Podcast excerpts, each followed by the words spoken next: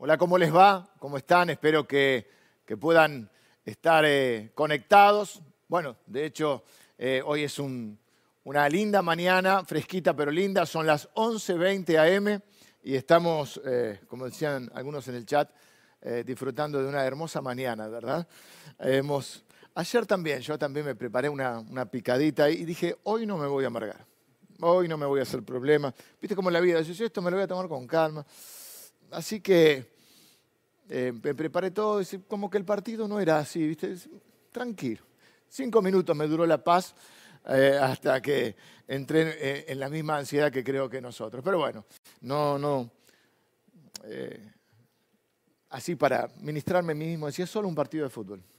Es solo un partido de fútbol. Pero bueno, es algo que, que nos gusta a los argentinos y bueno, eso un, poco una pasión. Pero más nos apasiona la palabra de Dios porque la palabra de Dios realmente cambia nuestras vidas. No quiero ser este, eh, aguafiestas ni nada por el estilo. Eh, me encanta el deporte y el fútbol sobre todo.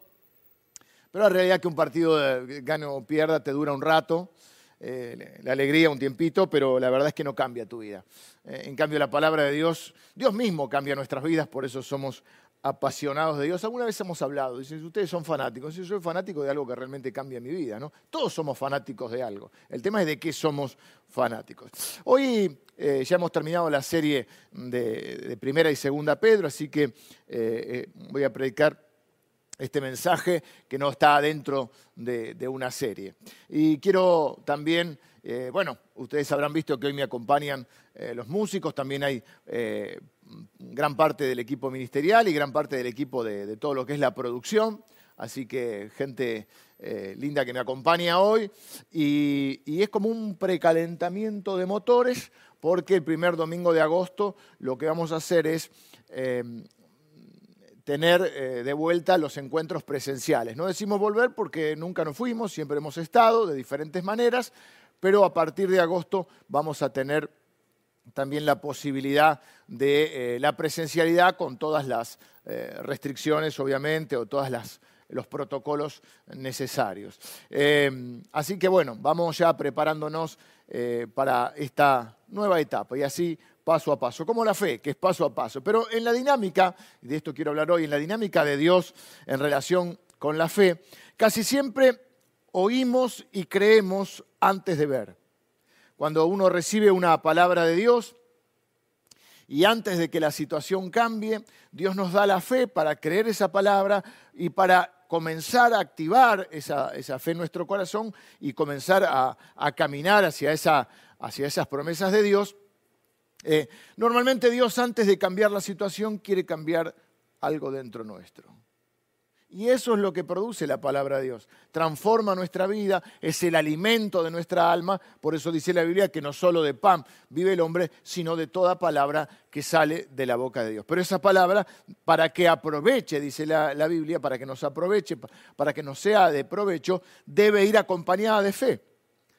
Dice eh, eh, también la Biblia que a muchos no les aprovechó la palabra de Dios porque no fue acompañada de fe en los que la oyeron. Ahora, la fe es por el oír, así que hay una dinámica ahí. Oímos la palabra de Dios porque la fe viene por el oír de la palabra de Dios, creemos esa palabra y luego vemos. ¿Eh? Cuando mucha gente dice ver para creer. Pero en el reino de Dios, como un montón de otras cosas dentro del reino de Dios, son diferentes. Quiero que vayamos a el primer libro de los reyes de Israel, en Primera Reyes entonces, en el capítulo 18. Vamos a leer eh, algunos versículos, eh, pero vamos a empezar por el 41, donde relata algún, un episodio en la vida de un profeta llamado Elías. Justamente eh, la función de los profetas era hablar de parte de Dios, traer un mensaje de Dios. Elías es un, uno de estos profetas, eh, bueno, a mí me, apasiona bastante la, vida de Elías porque eh, tiene momentos épicos, diríamos. Y este que vamos a ver es uno de esos momentos. Eh, estamos en el capítulo 18 entonces del primer libro de los reyes de Israel, en el versículo 41. Y dice, entonces Elías dijo a Acab, quien era Acab, era el rey de Israel, sube, come y bebe, porque una lluvia grande se oye. los voy a poner un poquito en contexto para que eh, podamos comprender mejor eh, la escena que estamos viviendo. En el capítulo 17, Elías predice una sequía. Esa sequía dura tres años y medio. Eh, y durante esta sequía, también predicha entonces por, por Elías, es Dios queriendo mostrarles algo a su pueblo. Es Dios queriendo hacer algo en ellos, llamando la atención a través de una situación que es lo que muchas veces hace Dios, para recordarnos cuánto le necesitamos. Y luego en este momento ahora una nueva profecía. Ahora en el capítulo 18, la profecía es que primero hay un encuentro entre eh, Elías, diríamos, como si fuera también un, enfrentamiento entre Elías y unos 800 profetas, 400 de Baal, 400 de Acera, están ahí eh, los profetas, digamos, los falsos profetas y el profeta de Dios. Luego de ese encuentro es donde ahora sí el, pueblo, bueno, medio que eh, se da cuenta que se había alejado de Dios y ahí es donde Elías predice eh, la lluvia. Pero fíjense, eh, porque de esto quiero hablar hoy, el mensaje de hoy llama Saliendo de la sequía y me hizo ver el, pastor Javi que, claro, porque ayer Argentina rompió una sequía de 28 años pero yo el título lo, había puesto el día miércoles cuando se había enviado el bosquejo, mis hermanos son testigos, así que no es que soy profeta, sino tiene nada que ver el fútbol con esto, pero se ha dado esta, esta casualidad, salir de la sequía. Hay tres obstáculos que vamos a ver hoy que hay que enfrentar para, digamos, para salir de la sequía, o tres elementos que te pueden mantener en sequía, seco. ¿eh? y te impiden de alguna manera recibir la lluvia de Dios. La lluvia de Dios, no siempre, pero muchas veces, la lluvia es una figura de la bendición de Dios. Es, muy, así como la tormenta no tanto. Por eso vamos a verlo hoy. Porque a veces la tormenta no, la tormenta de qué es figura. Es más una figura de, una crisis, de un momento de dificultad, y la lluvia es más una figura de bendición. Pero normalmente, normalmente, estoy pensando que la lluvia y la tormenta eh, vienen juntas, vienen acompañadas. Así que bueno, esperemos que ver qué Dios nos dice a través de este pensamiento. Eh, cuando digo sequía no me refiero necesariamente a una crisis eh, grande, que puede estar, obviamente. Cuando hay una crisis es más una tormenta, pero también puede ser una sequía. Una crisis matrimonial, una crisis eh, económica, una crisis laboral, una crisis familiar, eh, producto de, algún problema con algún hijo tuyo, con algún, algún ah, ser amado cercano. Pero no me refiero necesariamente o solamente, no lo quiero reducir a una crisis en particular. A veces las cosas pueden estar aparentemente tranquilas, pueden estar aparentemente bien, y uno sentirse seco dentro de su corazón o en su alma. Eh, puede estar todo más o menos bien, sin embargo vos decís, me siento vacío, dicen algunos, me siento seco. Eh, y por un tiempo no se nota. Parece que vos, digamos, podés estar hasta para la gente normal, feliz, y vos estás llorando por dentro, estás amargado o estás seco, estás sin ganas, estás, te sentís como que has perdido la fe. Eh, y bueno, luego en algún momento se empieza a notar. Pero quiero que veamos estos tres obstáculos o estos tres este, enemigos que pueden mantenerte en sequía. Número uno, la invisibilidad. No sé si está bien dicho, pero lo vamos a usar la palabra hoy. Vamos, la invisibilidad. Nuestra fe debe sobrevivir a lo invisible. De hecho, la fe es la convicción de lo que no se ve. Y vos podés estar viviendo una etapa en tu vida como la de Elías, donde pudiste haber recibido una palabra de Dios, pudiste haber oído, porque la fe es por el oír, pero todavía no ves nada. Oíste, lo creíste, pero todavía no lo viste. Y nosotros siempre decimos que la fe la necesitamos para ese periodo entre la promesa de Dios y el cumplimiento de su promesa. Para el, el tiempo que transcurre entre la palabra y el cumplimiento. Para eso necesitamos la fe. Porque la fe es la certeza de lo que se espera. Si fuera inmediato, si fuera llame ya, si, ¿eh? si fuera Jesús el, el chico el, de la moto, que te trae el pedido y que cuando tarda te demoras y te enojas, porque mucha gente hace eso. ¿eh? Cuando le hace un pedido a Dios y si Dios no le responde rápido, ya Dios no es verdad, eh, ya no le cree, ya está enojado Dios, ya estoy frío, ya no voy a la iglesia. Creemos que Dios está al servicio nuestro, ¿no? La lluvia puede ser una buena o mala noticia. Me acuerdo de, hace algunos años, ah, había un, cantante que cantaba una canción que decía, a mí la lluvia no me inspira. a mí la lluvia no me inspira, no le gustaba la lluvia. Eh, yo no soy muy fan de la lluvia. Pero bueno, hay muchos que sí les gusta la lluvia. Si hay personas más mayores que yo todavía, que debe haber algunas, eh, también recordarán una vieja canción que, incluso llevaba, eh, quien la cantaba hacía como una especie de coreografía, que era Cantando bajo la lluvia. Pero acá veo algunas, algunas personas que peinan canas que se ven a... ¿no? Hacen con... La lluvia puede ser una buena mala o mala noticia y todo depende del momento. Si te estás por casar, aquí están los chicos que se, se casaron hace poco y era en una quinta y vos decís que no llueva, que haya un sol y después dice, pero no tanto sol que, nos, que, nos, eh, que transpiremos mucho, porque realmente uno se casa, bueno, no, siempre, pero muchas bodas en verano. Así que para una boda la lluvia no es una buena noticia. Eh, un día de playa, tampoco a los que nos gusta el sol y la playa, la lluvia no es una buena noticia. Si lavaste el auto, cosa que no hago muy a menudo, no es una buena noticia. Si sos pastor, es domingo y estamos en presencialidad, la lluvia no es una buena noticia.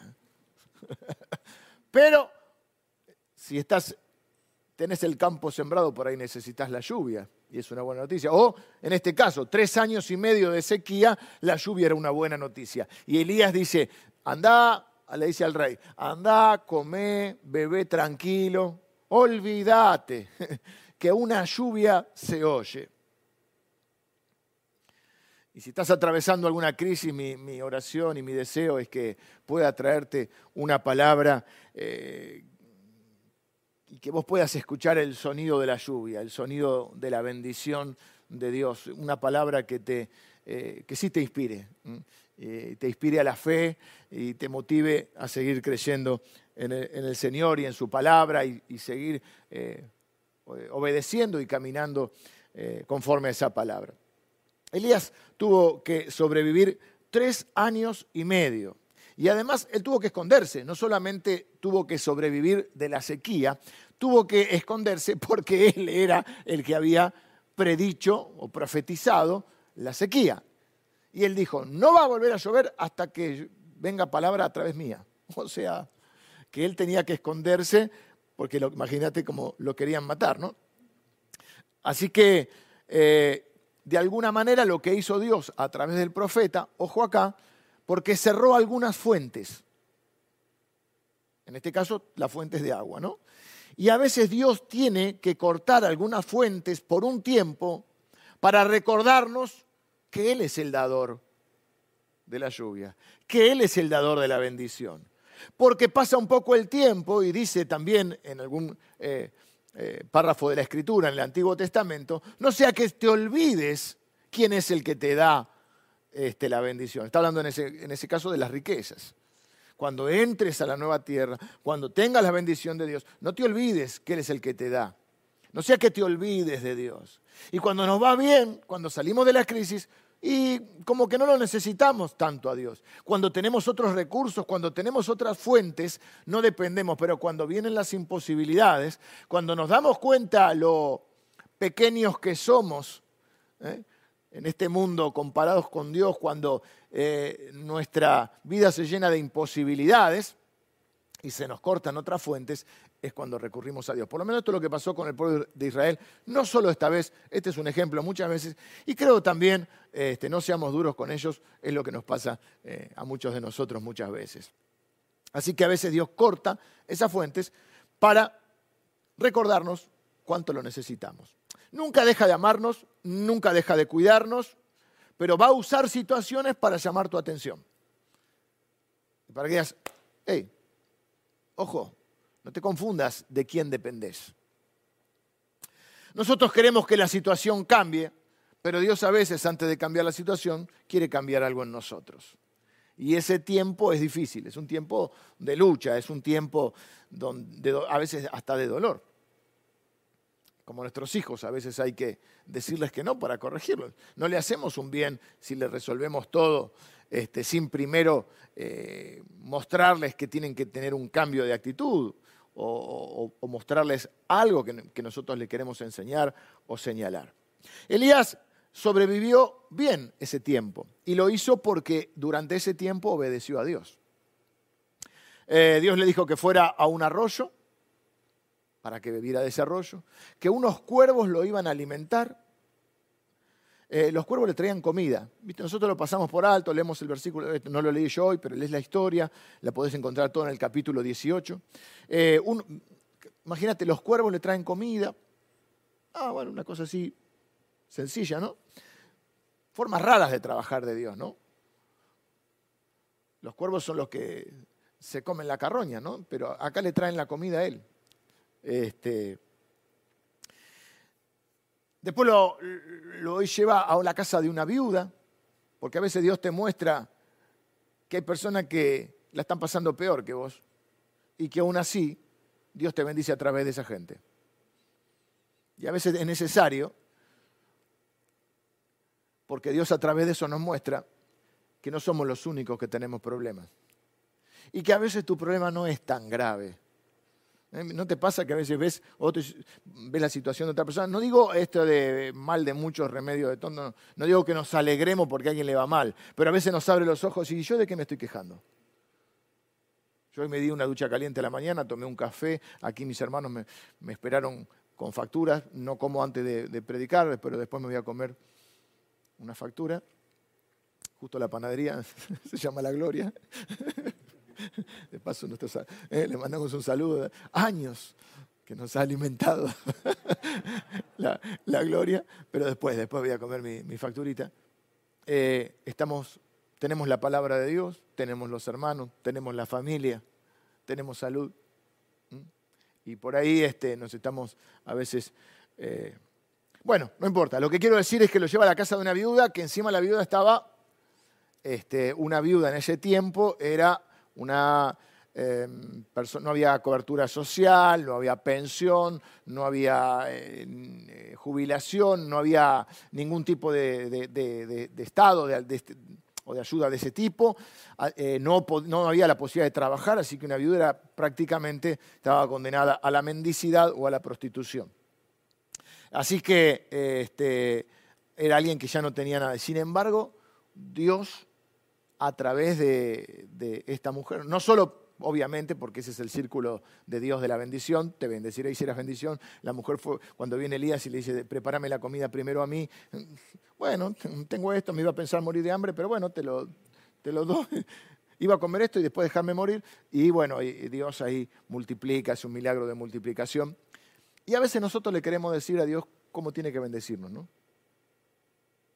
Mira, Señor, vos tenés que bendecirme así, así, así, tenés que hacer esto, esto, si no me voy a enojar. Y Dios, como dice la Biblia, obra de maneras insondables. ¿Quién entendió la mente de Dios? No te voy a alimentar, oh, vas a encontrar, no, no, unos cuervos. No te va a dar de comer el rey o ese amigo tuyo que tiene plata. No, a través de una viuda que no conoces. Así que esta es una linda enseñanza también. Confiar es también no solo confiar en Dios, sino en las formas que Dios, aunque no lo entendamos. Si entendiéramos todo, no necesitaríamos fe, ¿no? Y a veces yo creo que usa, no siempre, ¿eh? no digo que Dios siempre sea ilógico, pero a veces usa estas cosas Dios para ver qué es Él que le detrás. Porque cuál sería, si, si vos decís, ah, no importa, no hay comida, voy a la casa de mi amigo rico, y dónde, por ahí pensás que es Él el que te da de comer y no Dios. Por ahí pensás que la bendición es, oh, qué casualidad, me encontré este, acá una, una, no sé, una planta, algo que puedo comer. Pero muy diferente es que vengan los cuervos y a qué se va a servir el Señor. Así que lo manda a la casa de una, de una viuda porque Dios a veces te, muestra también que te puede bendecir de alguien a través de alguien que aún está peor. Y una de las bendiciones es que veas que quizá lo tuyo no es tan grave. Y que quizás te estás eh, ahogando en un vaso de agua o te estás quejando, yo soy bastante quejoso, te estás quejando, eh, ¿cómo se dice? De lleno, cuando tenés más, mucho más de lo, yo por mi caso, mucho más de lo que merezco. Una vez leí, creo que, del, creo que el pastor Rick Warren, no me acuerdo si era él, que decía, si Dios no hiciera más nada por mí, si Dios no me bendijera más de lo que, de lo que ya me ha bendecido, aún así no tendría forma de devolverle todo lo que ha hecho por mí. Y estoy pensando en aquellos que hoy se están encuentran en una etapa así, porque Elías dice, se oye una lluvia, pero en realidad oír como oír, no se oía nada. Elías dice, se oye, pero no, en realidad lo que Elías oyó fue la palabra de Dios. Lo que escuchó fue una palabra de Dios, porque la lluvia no se oye. ¿Por qué digo que la lluvia no se oye? Porque todavía no empezó a llover. No sé si habrás podido escuchar algún trueno, alguna cosa, pero literalmente la lluvia no se oye. Pero él está en esa dinámica de la fe. Oye, cree y después va a ver. Entonces después va a enviar a uno de sus colaboradores, a su criado, su colaborador, su aprendiz, medio aprendiz ahí, le va, anda a fijarte si llueve. Pero al rey le dice, vos quédate tranquilo, que yo oigo la lluvia. En realidad no está oyendo literalmente la lluvia, está oyendo a Dios. Y por eso pienso hoy, por eso les digo la invisibilidad, y pienso en las personas que se encuentran en esa etapa en sus vidas de invisibilidad. Quizás sentís algo de Dios, quizás sentís que Dios está haciendo algo, eh, escuchás el sonido de la lluvia, pero aún no podés ver nada. Y, dice que mientras el rey se va a comer, versículo 42, acá Acab subió a comer y beber, y Elías subió a la cumbre del Carmelo, un monte, y postrándose en tierra, puso su rostro entre las rodillas. No puedo representarlo hoy como me gusta hacerlo a veces eh, cuando predico porque, bueno, estamos con la cámara y todo. Pero ustedes se imaginan la situación, ¿no?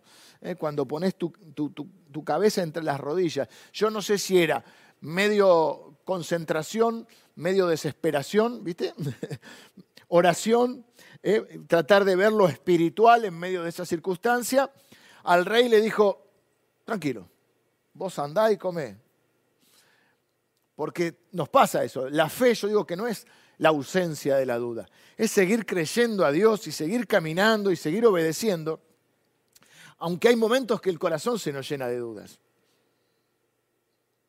Entonces él está ahí y al rey le muestra su fe. O sea, él no es un hipócrita, no es que estaba actuando, es que él va por la fe. Pero también hay momentos en que lucha y pone ahí su cabeza entre las rodillas. Yo no sé, este, por eso no lo describe exactamente, solamente dice este versículo que les leí. Eh, postrándose a eso y, puso su, rostro entre las rodillas, tratando de, buscar, como decimos nosotros, más de Dios, más a Dios. Y entonces manda a, su, criado y le dice, y, eh, versículo 43, y dijo a su criado, sube ahora y mira hacia el mar. Anda, fíjate, fíjate, eh, porque las tormentas obviamente comienzan en el mar, ¿no? Y él subió y miró y dijo, no hay nada. No sé si ahí en hebreo dice chanfle, chanfle, no hay nada. Y él le volvió a decir, vuelve siete veces. Cada vez que empezás algo por la fe, al principio no ves nada. Quizá te dijeron que no hay nada especial en vos, quizá los médicos te dijeron que no se puede hacer nada,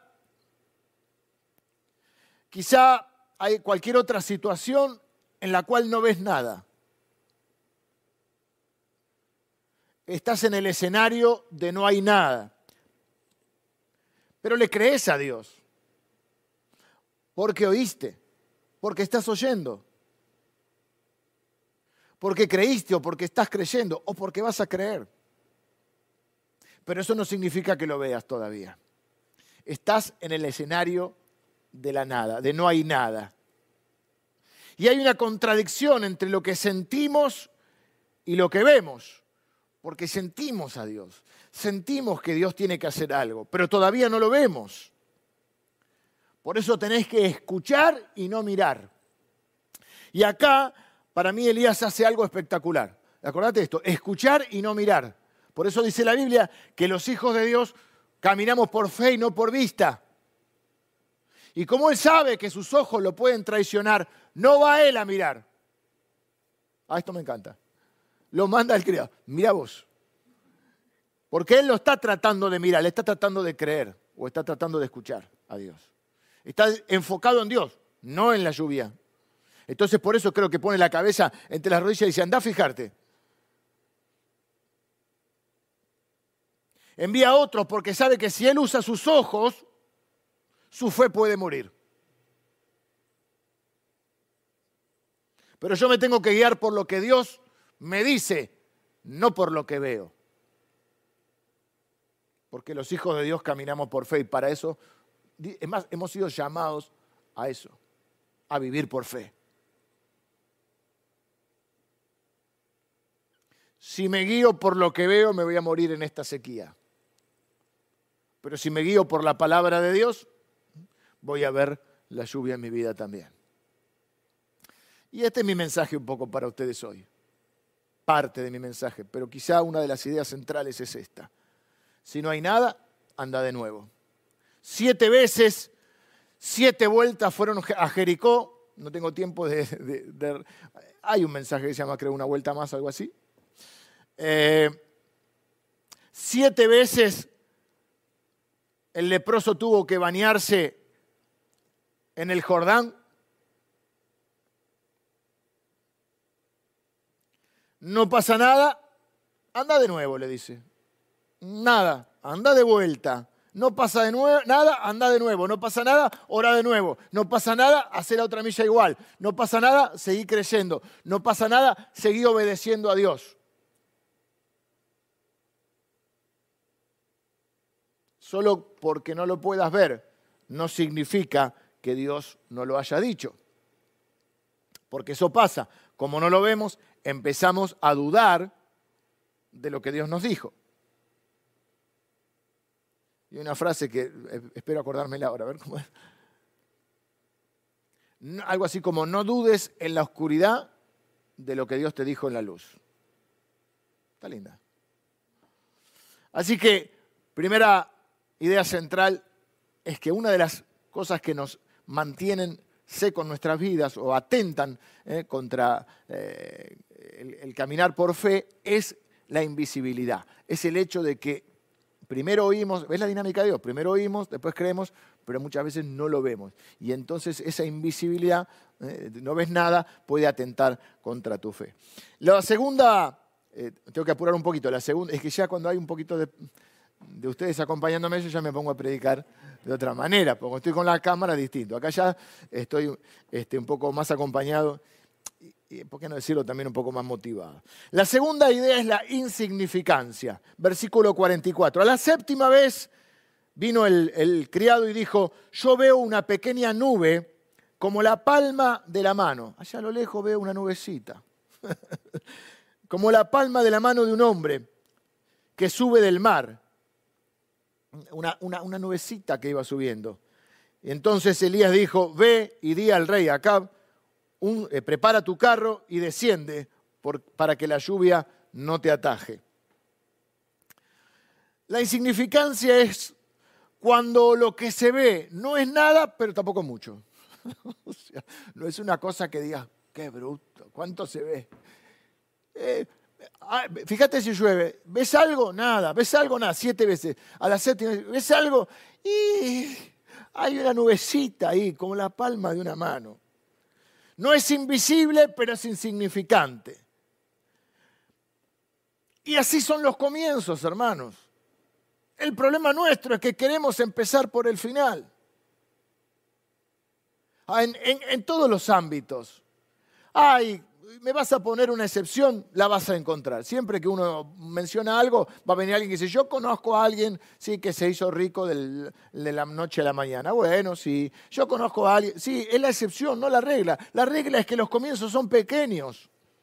Los orientales dicen que los, grandes, los largos caminos comienzan dando un paso. Nadie se hace millonario de un día para el otro. ¿Y la lotería? Uno. Pero tampoco sabes si fue la primera vez que jugó a la lotería. las cosas comienzan siendo pequeñas y esa también es la dinámica del reino de Dios. Porque dice que el reino de Dios es como una, como una semilla de las más pequeñas. pero que crece y no sabemos cómo, pero crece. Y hay que celebrar los pequeños comienzos. Esto, por ahí estás pensando, eh, esto es un bajón, porque hay que esperar. Claro, la paciencia, el otro día hablamos de la paciencia de Dios y que también nosotros tenemos que tener paciencia. Y tenés que estar orgulloso de tu pequeño comienzo, tu pequeño emprendimiento, tu pequeña este, fe que empezaste, el, primer día que, que diste el primer paso de fe. No hay que conformarse, no hay que quedarse, pero los comienzos son pequeños. Una, una, familia empieza como una, pequeña mirada. ¿eh? Como dice el tango, una mirada que te hiera al pasar. Un, café, una pequeña conversación. Y de ahí sale luego una familia. Todo eh, comienza pequeño. Y tenés que estar orgulloso de tu pequeño comienzo. Eso demuestra que allá avanzaste, ya no estás en nada, hay un pequeño comienzo. Y muchas veces en esos pequeños comienzos hay fracasos, hay eh, errores, hay aprendizajes, y es parte del proceso. Pero nosotros, como en esto que estamos, vivimos en el todo ya, también queremos las grandes cosas. ¿no? Hay gente que, que eh, en el ámbito también nuestro, del llamado de Dios. ¿eh? Yo, Dios me llamó a predicar a las grandes multitudes. Bueno, empezá por hablarle a tu vecino. Empezá por tener una vida íntegra. No, Dios me, llamó, bueno, si te llamó a grandes cosas, porque nos gusta a todos escuchar que Dios te llamó a hacer grandes cosas. Bueno, empezá haciendo las pequeñas que hoy tenés que hacer. Si no vas a ser de esa gente eh, que, es soñadora, ¿no? Y que todo el tiempo tiene grandes proyectos. Está con grandes proyectos. Pero los grandes proyectos ¿eh? se, se concretan. Por eso todos hablamos más de, proyectos que de sueños. Los soñadores a veces, ¿eh? los grandes proyectos se concretan haciendo las pequeñas cosas que hoy te tocan hacer y que a veces no están tan buenas. Y a veces son tediosas y a veces son rutinarias. También hablamos hace algunos domingos de proceso y evento, ¿no? Eh, poco es mucho cuando Dios está en tu comienzo. Tenemos que decir, este es un comienzo, pero esto es significativo, es un primer paso. Si Dios, lo que tenés que asegurarte es que Dios esté en tu comienzo y que no sea una idea tuya. El, niño con los cinco panes y dos peces, eh, que se acercó a Jesús y Jesús de ahí alimentó una multitud.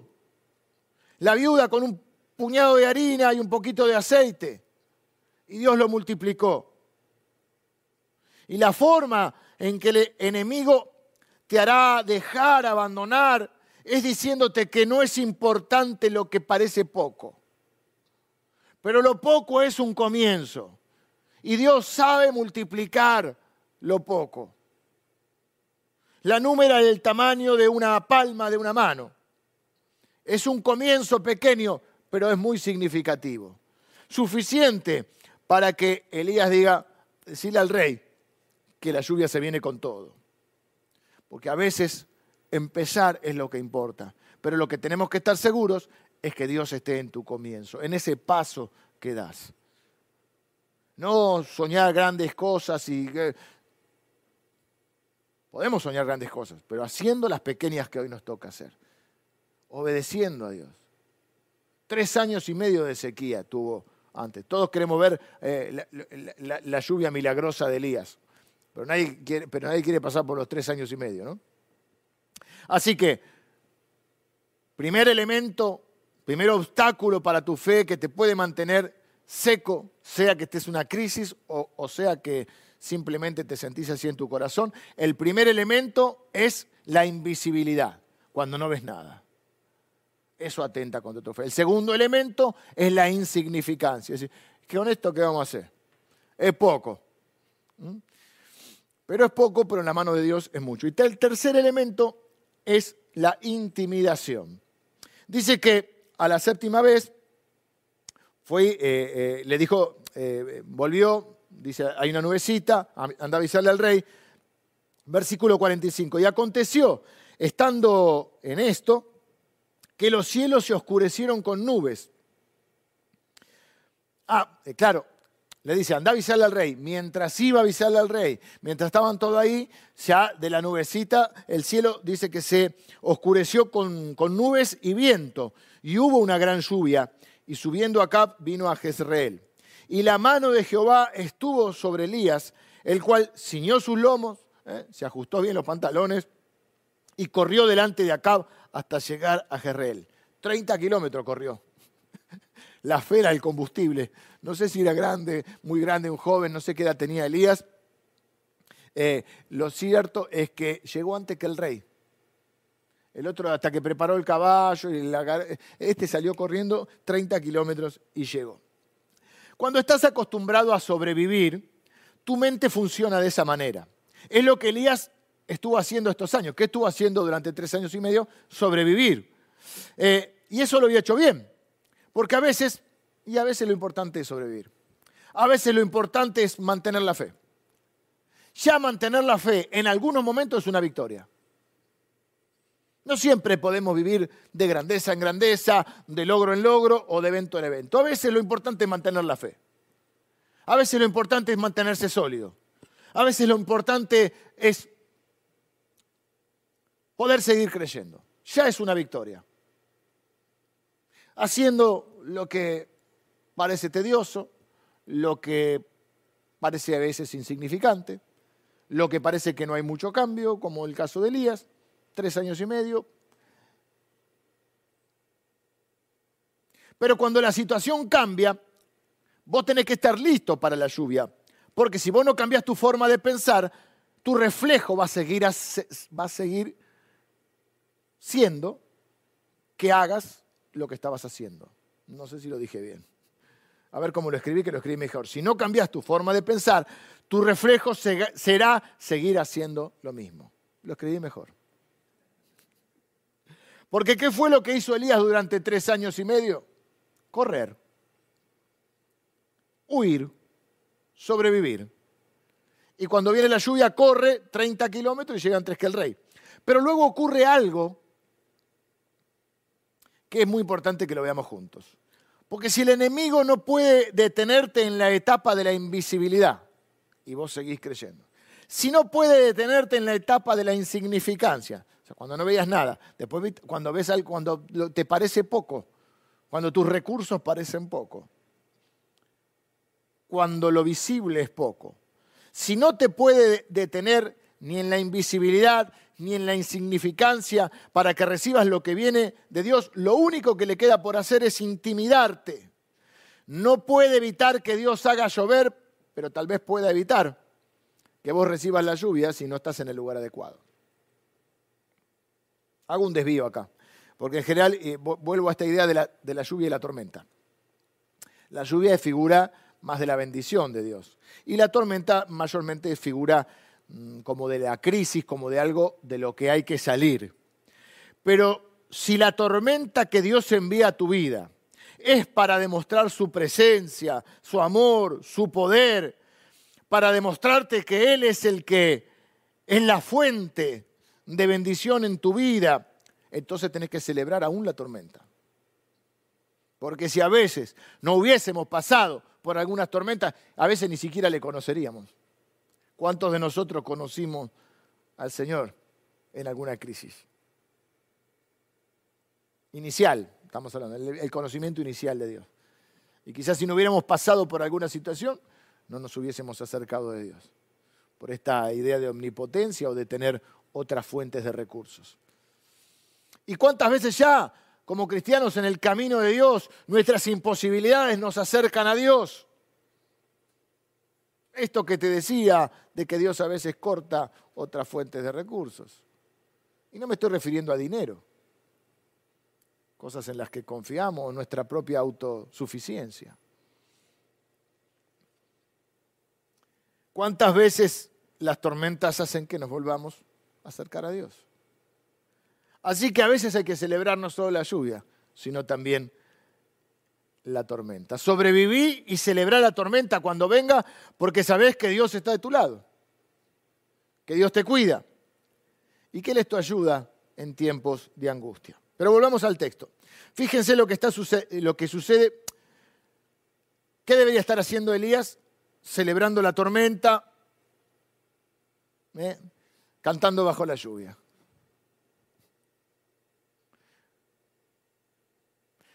Eh, el rey le cuenta a la, señora. La señora del rey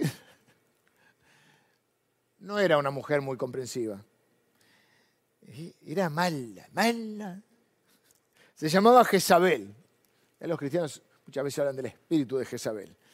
Eh, versículo, ya termina el capítulo 18, empieza el capítulo 19. Acá eh, dio a Jezabel la nueva, le contó la noticia de lo que Elías había hecho. Elías había hecho unas cuantas cosas, además de la lluvia, se había enfrentado a los profetas que respondían a, los falsos profetas que respondían a Jezabel, los mató a todos. Bueno, una escena muy linda, conmovedora, en el capítulo 18, eh, que ustedes pueden eh, leer. Y dice, le contó de todo lo que había hecho Elías y de cómo había matado a espada a todos los profetas, o los falsos profetas. ¿no? Versículo 2. Estamos hablando, aclaramos que estamos en el Antiguo Testamento, otro momento, otra situación. Entonces, no quiero que nadie tiene que salir a matar a nadie, ¿no? Entonces envió Jezabel a Elías un mensajero diciendo, así me hagan los dioses y aún, me, y aún me añadan, si mañana a estas horas yo no he puesto tu persona como la de uno de ellos. Viendo pues el peligro, se levantó y se fue para salvar su vida, Elías, ¿no? Y vino a Berseba, que está en Judá, y dejó allí a su criado. Y él se fue por el desierto camino de un día. Dice el versículo 3 que él viendo el peligro huyó. Eh, en la traducción, por ejemplo, en, otras traducciones, como la nueva traducción internacional, dice literalmente que se asustó. Más allá de que aquí no lo dice literal, obviamente se asustó. Es más, se deprimió. Si uno sigue leyendo todo el capítulo 19, camina 40 días en el desierto y le dice a Dios, basta, me quiero morir. Me quiero morir. Después de todo lo que había visto después de todos los milagros, después de conocer a Dios, dice, me quiero morir.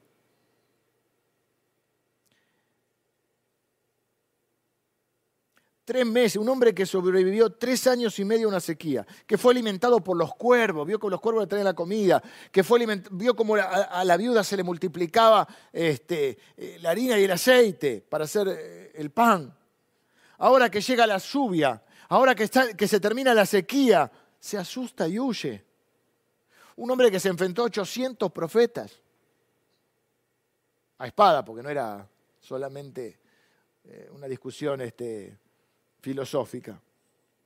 Lo hubiera entendido si hubiera en medio de la sequía. Pero ahora que está lloviendo, y dice que Elías está huyendo para salvar su vida, es raro. No le importó cuando vio 800, pero no sé, así somos los seres humanos. Se asustó, se deprimió por la amenaza de, eh, la, reina, diríamos. Ella lo amenaza, pero ella no puede matarlo. Si ella hubiera podido matarlo, y no manda mensajero que le avisen, manda sicario que lo maten. Eh, cuando éramos chicos, no sé si es el mejor ejemplo, pero es el único que se me ocurre un pelito acá. ¿Vieron eso que decía, agárrenme que le pego? Ese no es el que te pega. Estabas en una fiesta, en algún El que te pega te aparece de la nada y te pega. Generalmente alguno bajito. no sé por qué, pero los bajitos son peleadores, algunos. Y venía algún bajito y, y ¡pum! El que dice agárrenme que le pego no es el que te pega. Ella amenaza con matarlo porque sabe que no lo puede matar, pero sí puede intimidarlo, sí puede sacarlo de juego, sí puede... Eh, ni siquiera lo arrestó. Le manda un mensajero a decirle, mañana te voy a... Ella sabe que no lo puede tocar, pero sí puede detenerlo y puede dejarlo fuera de juego. Y de hecho, en, en una primera instancia lo logra.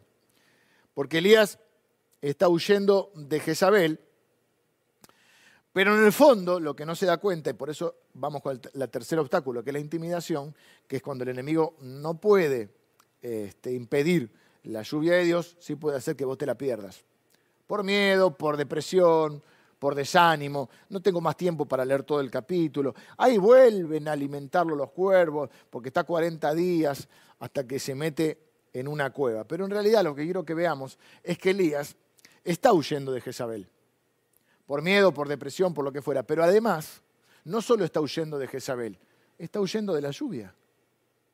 Se está perdiendo el gran momento. Por la lluvia que oró. la lluvia que profetizó, la lluvia que iba a mostrar el poder de Dios, él se lo está perdiendo. Y algunos de nosotros somos mejores para sobrevivir en el hambre que para vivir en la bendición.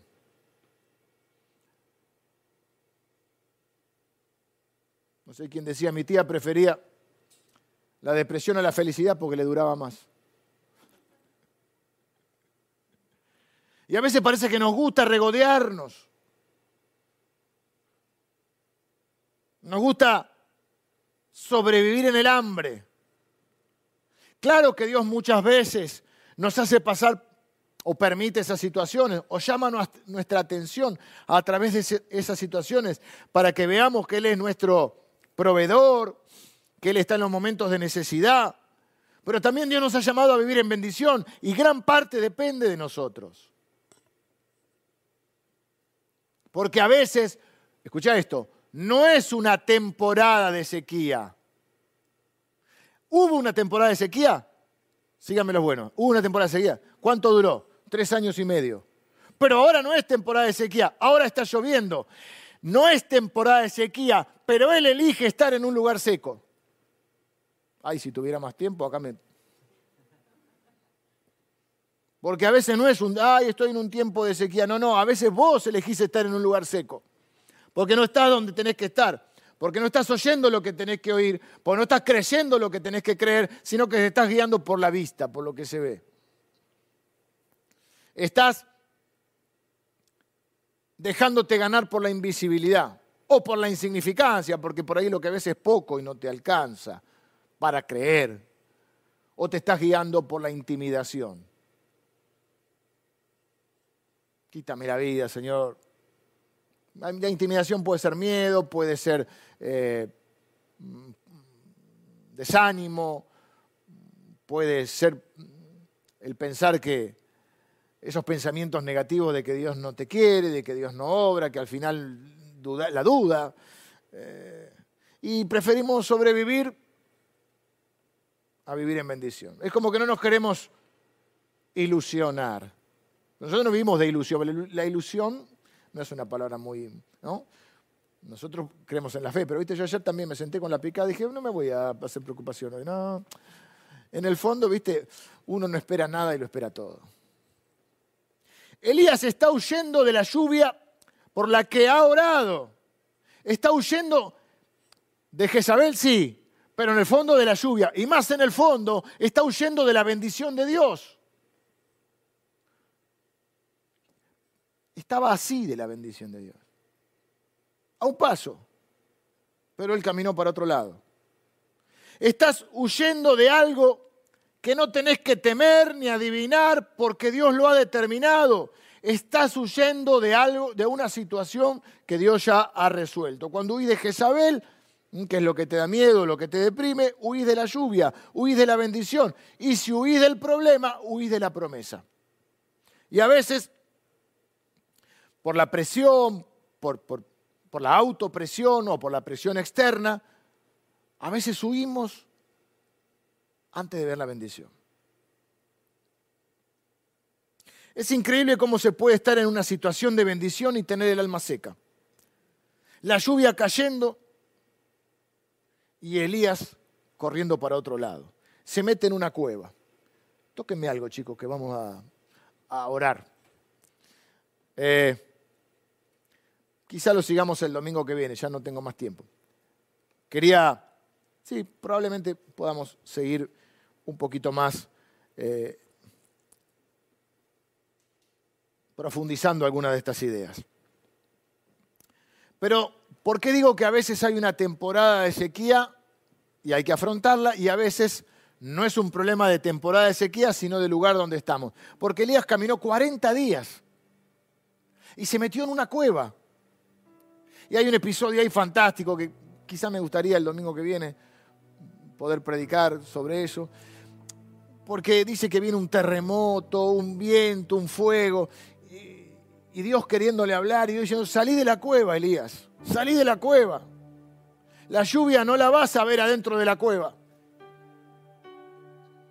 Pero la cueva te metiste vos, no Dios.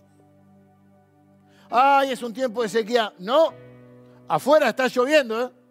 Bueno, a 40, a 40 días. tengo el dato, pero no tengo acá de a cuántos kilómetros caminó. Pero mirá que Dios ya envió la lluvia, pero vos elegiste meterte en la cueva. Así que si querés ver la lluvia de Dios, salí de la cueva. Y estás caminando en la dirección oculta. Dios lo permitió porque Dios, Dios es tan bueno y tan paciente que mientras él se alejaba, Dios lo seguía alimentando. Pero no iba a dejar las cosas así.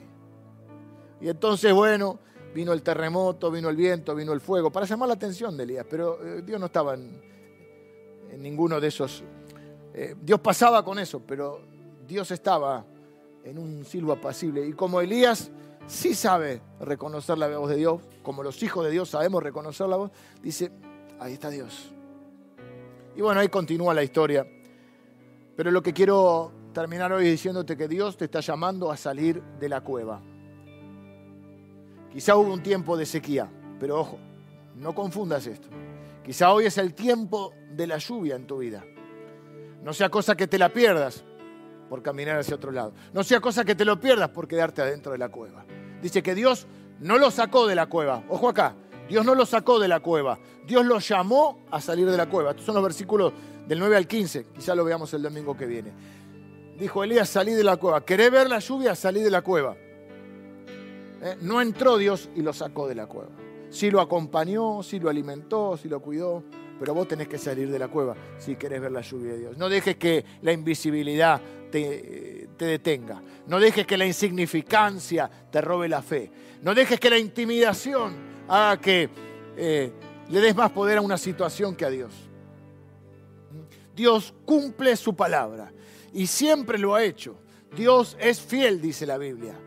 Y su palabra es verdad y vivimos por su palabra, no por lo que vemos, sino por lo que escuchamos y creemos. No dejes ni que la insignificancia, ni la invisibilidad, ni la intimidación te mantengan en un lugar seco. Porque estoy convencido que Dios está enviando la lluvia a tu vida. Pero tenés que estar lista para recibirla. Tenés que estar listo para creerle a Dios, para abrir tus manos, salir de la cueva y decir, Señor, estoy listo para recibir la lluvia de bendición que tenés para mi vida. Voy a seguir creyendo, voy a seguir obedeciendo, voy a seguir orando, voy a seguir haciendo la otra milla. Una vez, otra vez, otra vez, hasta que la pequeña nube esté en el horizonte. Y cuando venga la lluvia, voy a estar donde tengo que estar. Porque no hay nada que me va a detener de recibir tu bendición. Oramos juntos. Señor, en esta mañana te doy gracias por cada uno de mis hermanos, de mis hermanas que, que me acompañen y que me han eh, dispensado este tiempo para, para escuchar tu palabra. Señor, estamos listos para la lluvia. Señor, no vamos a huir de tu bendición. Ahora estamos listos. Señor, no queremos dejar que nada eh, de nuestra parte impida tu fluir en nuestra vida. Señor, bendigo a cada persona que está escuchando esta palabra y que la recibe en su corazón. Señor, aquellos que están luchando porque hoy no ven nada. Señor, que se mantengan ahí como Elías, con su cabeza en las rodillas, mm, orando y creyendo. Que no dejen, que no se manejen por lo, que ven, sino por lo que han oído, Señor. Y parte de lo que han oído es esta palabra de fe, Señor. Señor, por aquellos que, que piensan que es muy poco lo que ven y están luchando con la insignificancia, pero en tus manos lo poco es mucho, Señor. Señor, celebramos los comienzos. Celebramos lo poquito que podemos ver. Celebramos la pequeña nube, porque va a ser una gran lluvia de bendición sobre nuestras vidas, Señor. Ese pequeño cambio en nuestro hijo, ese pequeño cambio en nuestra familia, ese pequeño avance en el, trabajo, esa pequeña relación que comienza, ese pequeño momento de escuchar tu palabra, esa pequeña oración, este pequeño tiempo que hemos pasado juntos. Lo celebramos, Señor. Lo celebramos. Señor, celebramos la lluvia y aún celebramos las tormentas, porque en las tormentas podemos ver que tú eres nuestro refugio, que tú eres nuestra ayuda, que tú eres nuestro pronto auxilio y nuestro amparo en la tribulación. Y Señor, te decimos una vez más que abrimos nuestro corazón y abrimos lo abrimos a tu palabra, abrimos nuestros oídos espirituales para escucharte y para decirte, Señor, estamos listos para recibir la lluvia de bendición que tienes para nosotros. Bendigo a cada persona que recibe esta palabra en el nombre de Jesús. Amén. Amén. Que el Señor les bendiga. Nos vemos el domingo que viene.